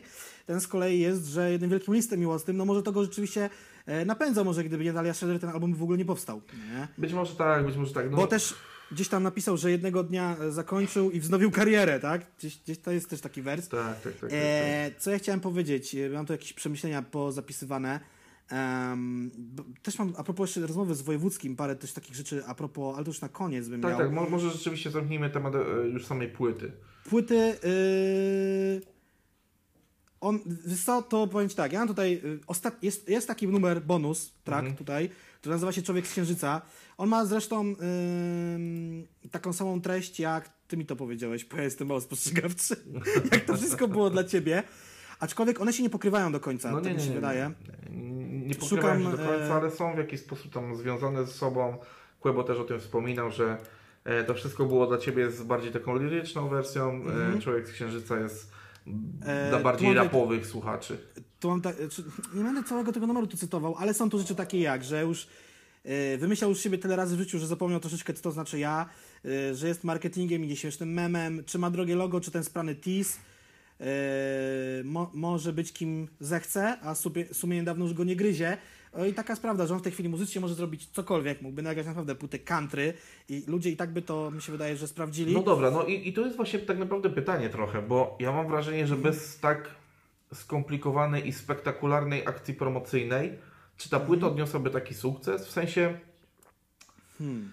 czy, czy troszeczkę y, poziomu tej płyty nie podnosi nam fakt tej akcji promocyjnej i tego, że wow, on to tak odjebał, że teraz ta płyta musi być świetna? Czy czy po prostu to już nie jest trochę takie, jak się powoli robi z Dawidem Podsiadło, że e, cytując książkę, Adam Mickiewicz wielkim poetą był, czy już, te, czy już teraz nie, do, nie, dopisujemy troszeczkę na zasadzie, że nieważne co Dawid Podsiadło zrobi, A, no. to, e, to on wielkim artystą polskim jest i teraz przez tą akcję promocyjną nie wiem, czy nie robimy czegoś takiego z Kłebo, że nieważne co on zrobi, no to on jest wielkim artystą i ta płyta jest świetna, no nie? To jest kwestia już tylko indywidualnej, chłodnej oceny tego projektu i, tak, tak powiem, zdrowego rozsądku, no, a ja myślę, że to jest mechanizm społeczny Ad... trochę. Adam Mickiewicz wielkim poetą był, to jest Kasus Ostrego, który od kilku lat wydaje te same płyty o tym samym. Ja nie jestem w stanie go słuchać od 10 no tak, lat. ale widzisz, ale, ale ktoś... Tam to yy, ale, już leci się rozpędu, no nie, to wszystko. Ale widzisz, ale z Ostrym jest tak, że y, tą, tą jego bryłę, ten jego monument od kilku lat już skutecznie pewni recenzenci e, kruszą i, i, te, i widać to po koncertach, że frekwencje spadają. Sprzedaż płyt też już nie jest tak spektakularna jak wcześniej. Tak jak a, powiedział, wiesz, że... a, a Kłębie tutaj dopiero budujemy to wszystko i kurczę, nie chciałbym, żeby po prostu okazało się, że ta płyta jest dlatego tak yy, zajebiście przyjęta, że jest to połączenie głodu za, za nim, o którym mówiliśmy mm. na mhm. samym początku, yy, spektakularnej akcji promocyjnej, o której gadaliśmy prawie godzinę. I czy, to, czy po prostu to, yy, czy to, że ta płyta jest tak dobrze odbierana, nie jest efektem tego, a nie tego, czy, czy po prostu te single same w sobie, czy ta płyta, gdyby ją po prostu wręczył na zasadzie E, nagle, wyrzucam, e, nagle wrzucam album, czy po prostu to nie byłoby lepsze? Znaczy w sensie, to, to, czy, czy ta płyta sama by się taki, obroniła, o to mi chodziło. O, o to, mi chodziło. to byłby taki, to był dopiero też był fan, fan check, No tak właśnie, powiem. no bo tutaj hype był bardzo skutecznie nakręcany, no. Jest, jest 1 kwietnia, północ jeb na wszystkich serwisach streamingowych pojawia się ten album i możecie go zamówić. To, to, to by pewnie obcięło sprzedaż płyty, ale gdyby ogłosił no. po prostu, tak jak jest to teraz modne, że się ogłasza preorder i trasę, trasa się wyprzedaje, preorder się wyprzedaje, wrzuca się płytę, za miesiąc się jedzie w trasę. Czy po prostu hmm. idąc tym trybem, czy to by było tak świetnie wyprzedane? Dla mnie to jest y, dobrze wyprodukowany mainstreamowy album, który mi akurat usiadł, no nie? Ja to zawsze będę tak oceniał, bo dla mnie, to, dla mnie już, dla Jacka Dankiewicza to już jest tylko rap. Ja już y, nie, nie, jestem, nie stoję w pierwszym rzędzie, nie mdleję na widok raperów i nie piszczę na koncertach, więc no nie? Więc też to jest to, tylko Ja to obserwowałem z ciekawością. Tak, to jest tylko aż muzyka, ja to obserwowałem z ciekawością. E, tylko, że y, z tą akcją promocyjną y, tak, ale zauważ, że ona tak naprawdę, jakby się ktoś uparł, to może powiedzieć, dotyczyła tej pierwszej płyty, a nie tej drugiej. Ale tak naprawdę też do tej drugiej. To jest kurwa skomplikowane. No w jakiś sposób tak, ale kurczę, no inaczej, nie no, y, jest bezpośrednio połączona z drugą płytą. Zamawiając pierwszą, kupowałeś drugą, koniec, kropka. I wszystkie trzy wersje nazywają się Romantic Psycho, tylko Romantic Psycho, Romantic Psycho JPN, czyli wersja japońska i EU, czyli wersja europejska, która będzie w Empikach i, i do kupienia, kiedy ta wersja japońska się wyprzeda. Yy, dwuwers z kawałka Człowiek z Księżyca. Nie interesuje mnie, czym inni żyją, nie mam czasu na nic, już tylko na miłość. Także zakochaną Kłębu nam dał taki, taki, taki album. Bang! Kurczę, no jeżeli nie ma innych problemów życiowych, ponieważ umówmy się, yy, nadbudował sobie już taki hype na swoją osobę i myślę, że taki budżet, że trochę pożyje, no to rzeczywiście nic go innego w życiu nie obchodzi. I może to jest piękne i może gdybym był w jego sytuacji, też bym tak do życia podchodził. Aczkolwiek na ten moment w jakiś sposób mierzi mnie trochę, e, mierzi mnie trochę to, że e, no niestety no, płyta jest laurką dla Natalii i, no, tak bywa. Może nie ma miłości w sercu po prostu. Wielcy, wielcy poeci też y, kuźwa całe dzieła dedykowali albo kamuflowali dla swoich dam. E, coś chciałem powiedzieć a propos kanału sportowego. Y, tam jeszcze parę kwestii z tych wywiadów mi się przypomniało. Właśnie mm, to, że Kuba może robić co chce, yy, może to jest jakoś w pewien sposób powiązane. Jedna osoba zadzwoniła i zapytała go, czy by to było na tej zasadzie tych 10 pytań tak, nie, Mhm. tak? Dla, dla Kuby i dla tego gentlemana, który nazywał się? Tomasz prowadzący- Smokowski. Dla, dla Smoka. Em, czy Kuba by zrezygnował z obecnego życia, żeby mieć więcej spokoju, a zarabiać tak zwane 5000 netto czy tam brutto miesięcznie? Tak, tak, tak, on, tak. on powiedział, że nie, że jakby już jest na takim, że ma wygodny poziom życia, to są pewne niedogodności, czyli na przykład niewychodzenie z chaty, że może spędzać czas y, swobodnie za granicą najlepiej, bo już w Polsce jest o to ciężko. No tak, tak. Była E, też ta tak plotka, że, że y, podobnie jak Steve, y, jakąś część roku spędza w Los Angeles, no nie? No, no, no, że, że, że tak, ale jakby do tego nie wrócił, też się nie dziwię. E, I co ja chciałem, bo myśl mi uciekła. Aha, e, i mm, właśnie, nie wiem, czy Kuba będzie to oglądał, a jest na to szansa, bo z tego, co ja słuchałem, a słucham uważnie, bo jestem pierdolnięty i już ja już czasem myślę, słuchając kogoś wypowiedzi albo płyt o, o, robieniu wywiadu, nawet jeżeli do tego wywiadu nie dojdzie, wielokrotnie ktoś może wyłapać to, że Kuba bardzo uważnie obserwuje internet. Czytał recenzje, czytał wypowiedzi ludzi, czytał komentarze na YouTubie, czytał komentarze na grupach. Przeglądał też pewne inne części internetu, o których nie chcę mówić, bo ja to wyłapałem i to jest moje. I jak, jeżeli kiedyś uda mi się z nim porozmawiać, to bym chętnie to, o to go zapytał. E, I też co ja zauważyłem, wywiady, których udzielił Dzień Dobry TVN, to była pewna forma prowokacji. E, Kubo Wojewódzki, kanał sportowy, to są mainstreamowe media, jakby nie było, no nie? Jakby na to nie spojrzeć. E, To nie jest jakiś tam wywiad dla Nuance, dla Red Bulla, które też są jakby już w pewnym sensie mainstreamem. Mam nadzieję, że nie zapomni o tych e, tak zwanych standardowych rapowych mediach. Tak, myślę kurwa też o sobie, bo chciałbym z nim zrobić wywiad, bo y, nie wszystkie kwestie zostały wy, wy, wykorzystane, do, które można by zrobić i omówić. I, I też gdzieś tam się pojawiło takie zdanie, wojewódzkiego chyba, no że jest zbratany z tą mainstreamem, już tą jedną nóżką tam jest, no nie? No nie, no nie. mi to- Ja myślę, że Quebo to jest mainstream już, po prostu koniec, kropka. Tak, ale wiesz co, mainstream jest, ale chodzi mi o to, że wiesz, no, że tam właśnie tu ze Smokiem se biega, tu z Wojewódzkim w sumie są kolegami, tu z Ziomkiem z, jak to się nazywa, z Lewandowskim, tak? Że to Tak, już jest tak, tak, tak, inny tak. poziom, to już jest top, top topów polskiego, No polskiego tak, rapu, tak, nie? no jakby, no ja myślę, że, że Quebo przeskoczył już wszystkich raperów w tym momencie, jakby poza nim i tak ono nie ma nik- nikogo popularniejszego w Polsce. A tak naprawdę zastanawiam się, myślałem o tym, jak to się kurwa stało, w sensie zdolny raper, dobrze rapuje i miałem okazję to obserwować tak od powiedzmy 6 lat. Jak, jak to poszło w ogóle? Jakby to No jest nie, no ja myślę, samo to- nakręcający się hype, no Znaczy nie? ja myślę, Taki- że to jest y, kwestia charyzmy, kwestia wizerunku też mocnego, no bo jednak umówmy się teraz młodzi słuchacze też bardzo mocno kupują oczami, w sensie kupują Mhm. y, postać i jakby, bo jednak umówmy się, że każdy muzyk też jest produktem, oni jednak kupują bardzo mocno ich wzrokiem.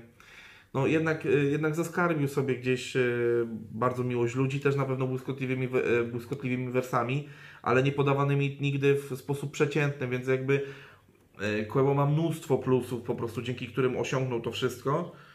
E, No i też jest ciekawą postacią, w sensie ja, gdzie, no, tak jak mówiłem wcześniej, to nie było jakieś, jakoś mnóstwo razy, ale no, kilka dobrych koncertów zrobiliśmy i zawsze porozmawianie z nim było przyjemnym doświadczeniem, bo raczej był osobą wygadaną, błyskotliwą, Mhm.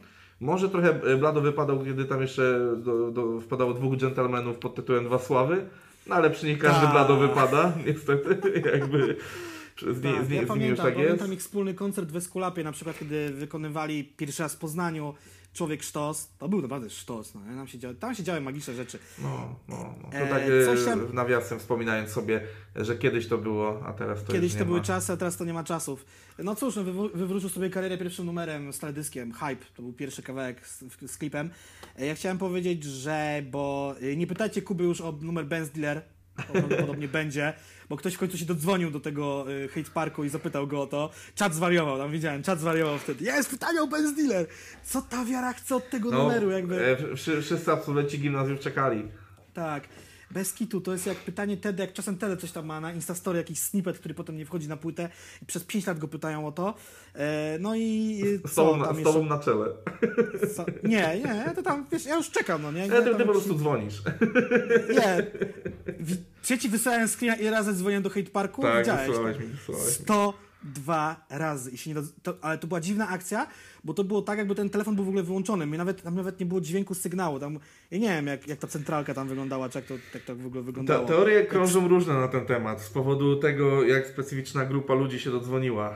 No ale... No je, ale jeden, tele... nie, jeden czy dwa telefony były ustawione? Na pewno był ustawiony taką? No tak, no i... znaczy of, oficjalnie tylko tako był ustawką, ale kurczę, na co dzień nikt... Tam się na, dwóch sportowców? Na, na co dzień tak? nikt się nie może dodzwonić, a nagle e, dodzwonił się e, Karol Kłos, e, środkowy PGS Krybełchatów.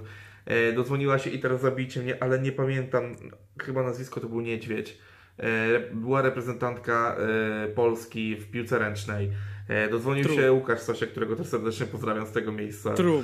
E, kurczę, dodzwonił się jeszcze... Pszczółkowska się dodzwoniła. Tak, Pszczółkowska się dodzwoniła. E, I jeszcze chyba ze dwie osoby. Tako. No ale tak, ale tako był taką ustawką, ustawką. No. A i kurczę, mam takie wrażenie, że jeżeli e, tam niektórzy mówią, że próbują dzwonić po 400 razy i te, tego typu osoby się nie dzwoniły, czy chociaż ty y, stówkę, no to, A, z lekką stówkę. e, to, to, to niektórzy wielbiciele teorii spiskowych mogą twierdzić, że niestety telefony były ustawione. czapeczki. Dobrze, Tak, e, tak, czy, tak. Tem, e, czy do, dobiegając do e, w sumie do końca Hate Parku, bo tutaj e, no nie wiem czy jest sens omawiania wizyt, znaczy telefonu, całego telefonu Tako do studia, chociaż tam też pojawia się kilka ciekawych pytań, bo pojawia się chociażby pytanie, co Kuba sądził o wystąpieniu w Hate Parku Fabijańskiego.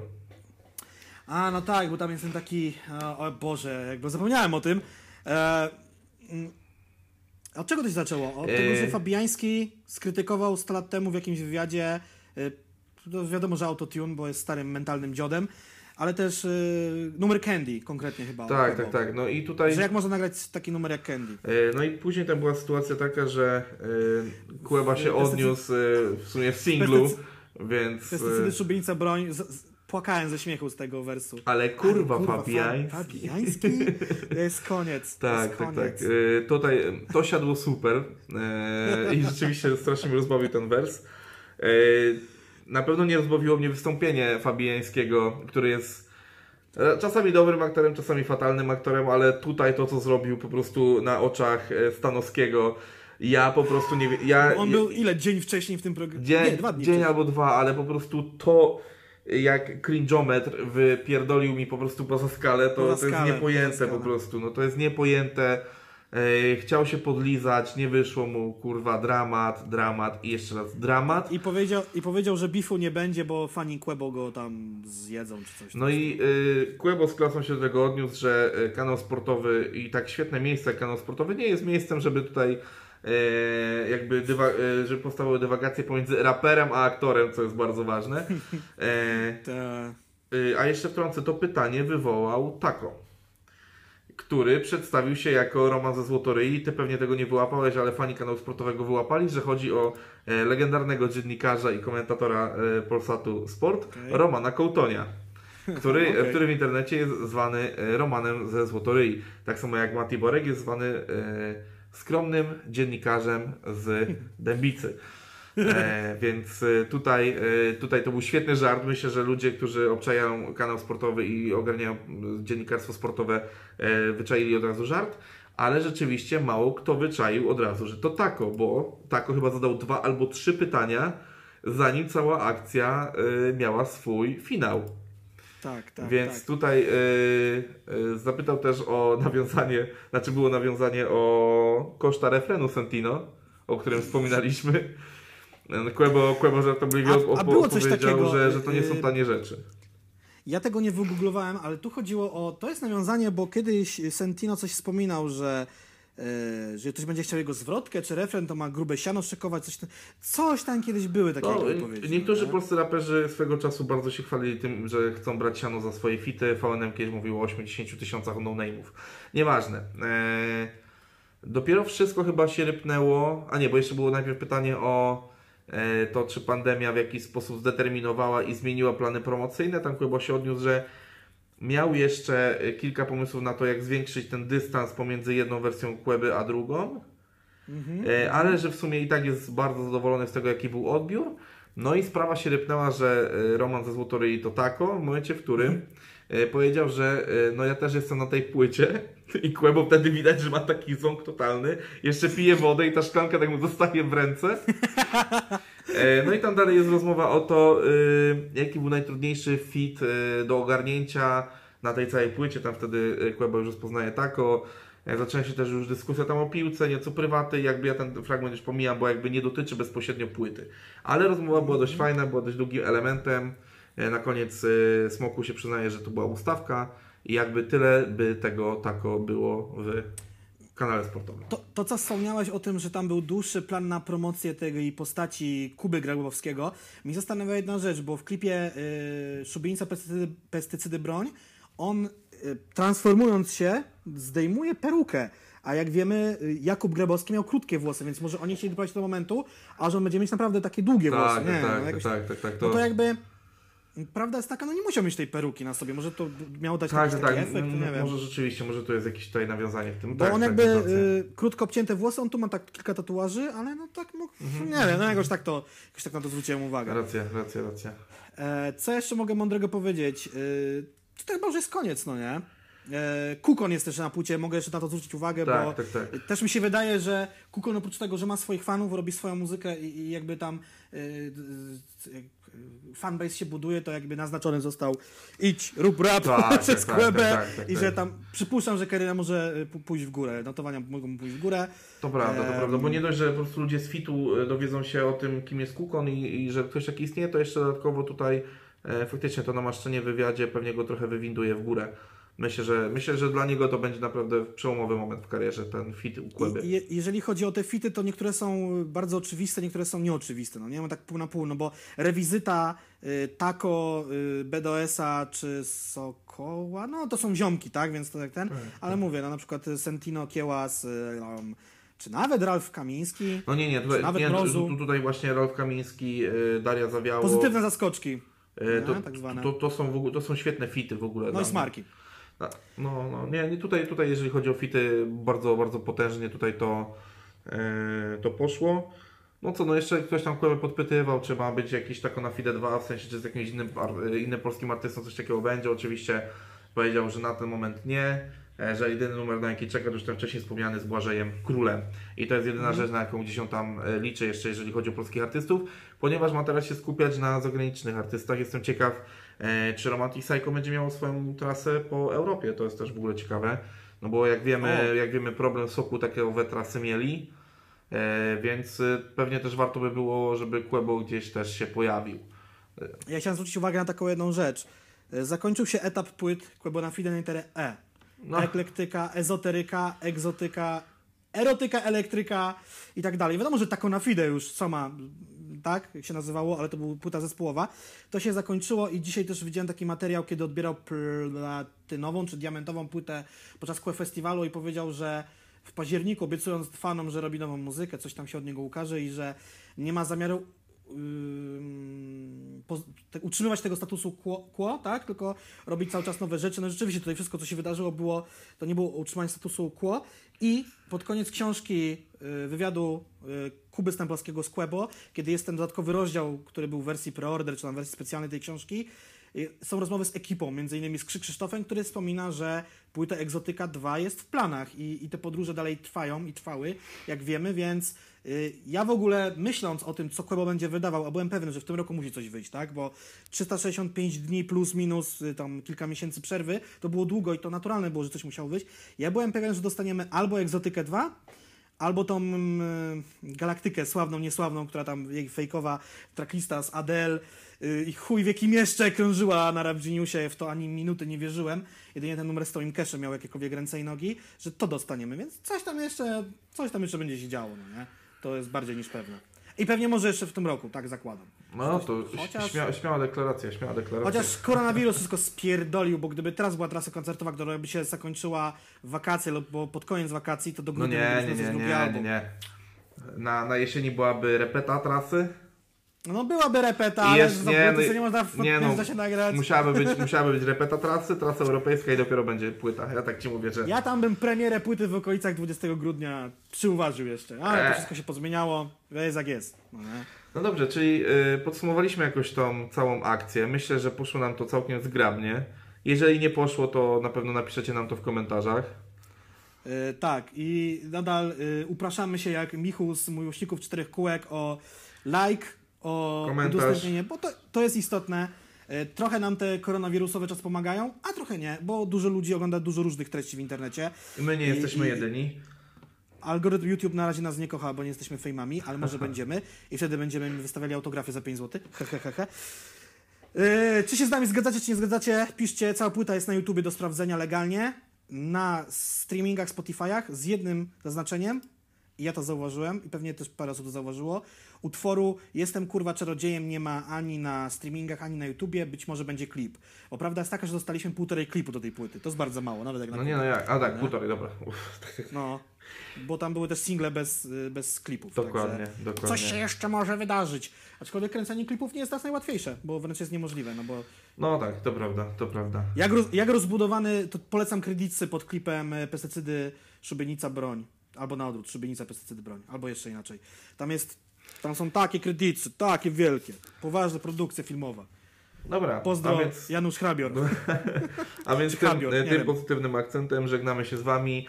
E, nie udało nam się wymyślić teraz śmiesznego zakończenia, tak jak w poprzednim, w poprzednim E, odcinku. Ja, to jest masakra, ja tego nie widziałem i bo ja tam się dalej tłumaczyłem, ale dobra, to ja może powiem na końcu.